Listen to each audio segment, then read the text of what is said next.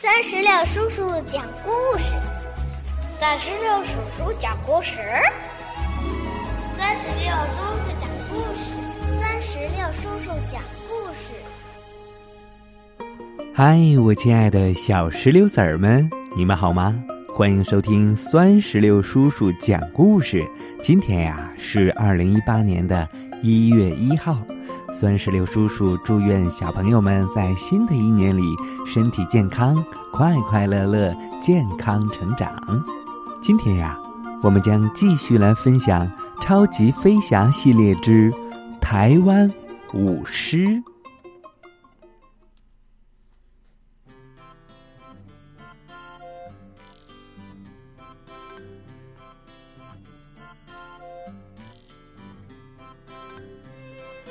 在国际机场上，乐迪正在检查多多和酷飞腿上的绳子。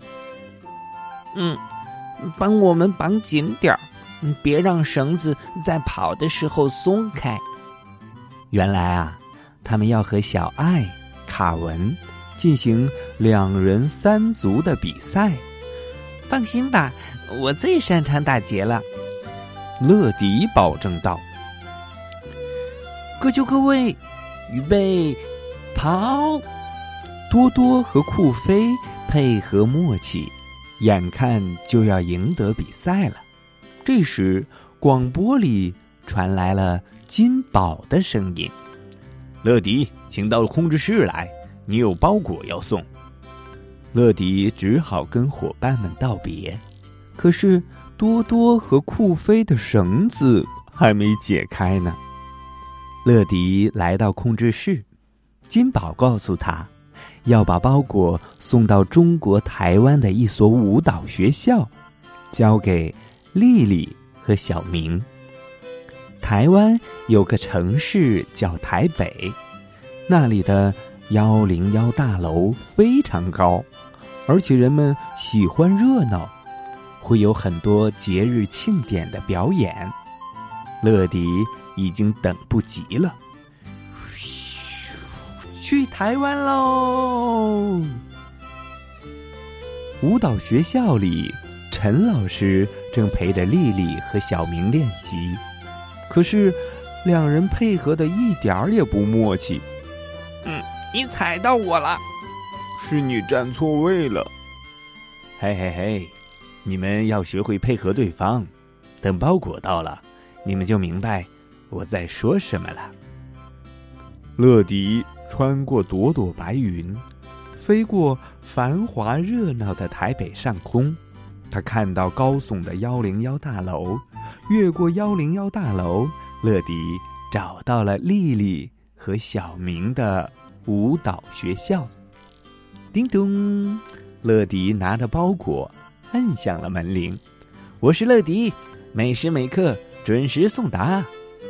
陈老师打开门说：“孩子们，这是给你们的。”丽丽和小明从乐迪手中接过包裹，说：“谢谢你，乐迪。”孩子们打开包裹，哇哦，原来是一套漂亮的舞狮服，他们开心极了。是舞狮用的道具是吗？没错。你们将参加今天的舞狮表演，你们是我这儿最优秀的学生。我要舞狮头。好了，开始排练吧。陈老师邀请乐迪加入了表演，乐迪高兴的答应了。丽丽和小明穿上舞狮服，一个当狮头，一个当狮尾。乐迪在一旁敲锣助阵，舞狮服好漂亮啊！乐迪非常期待他们的表演。没想到穿上舞狮服，他们的配合还是没有默契。丽丽说：“嗯，西，你方向错了，我们该走这边。”嗯，小明说。才没有呢！是走那边，是走那边，是走那边。乐迪看到他们俩争吵起来，说：“丽丽、小明，别这样！你们再这样扯下去，狮子就要……咔哧！乐迪的话还没说完，只听咔嚓一声，五狮符裂成了两半，狮头被抛向了空中，丽丽和小明摔倒在墙边。哎，现在该怎么办呢？就在大家不知所措的时候，乐迪笑着说：“不用担心，我请超级飞侠来帮忙。”乐迪呼叫总部，请求支援。金宝决定派多多去帮助乐迪，可多多现在也需要帮助啊，因为他和酷飞腿上的绳子还没解开呢。金宝想了想说。多多和酷飞一起走，多多来帮助他们修补衣服，酷飞帮助他们练习跳舞。乐迪惊喜的喊道：“哦吼！居然来了两个超级飞侠！”可多多和酷飞刚落地，就被脚上的绳子给绊倒了。哎呀，抱歉，忘记帮你们解开了。乐迪迅速帮他们解开绳子，这下轮到多多和酷飞表现了。嗯哼，多多打开超酷工具组合，拿出超级飞侠缝纫机，它可以迅速缝合坏掉的衣物。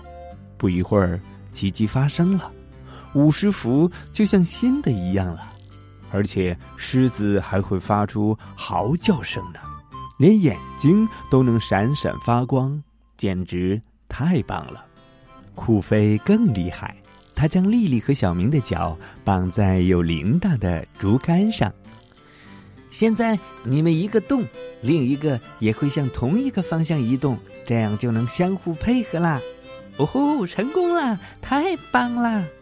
嗯，非常完美，这真是个好主意。演出马上就要开始了，人们聚集在舞台前面。都在等着看舞狮表演。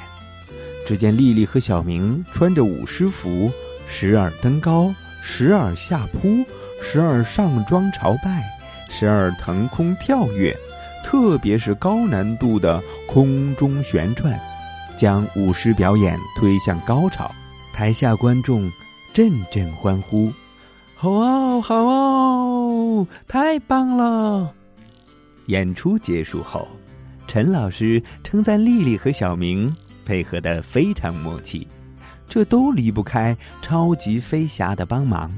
大家依依不舍的跟超级飞侠告别，任务完成了，他们离开热情美丽的台湾，飞向了蓝蓝的天空。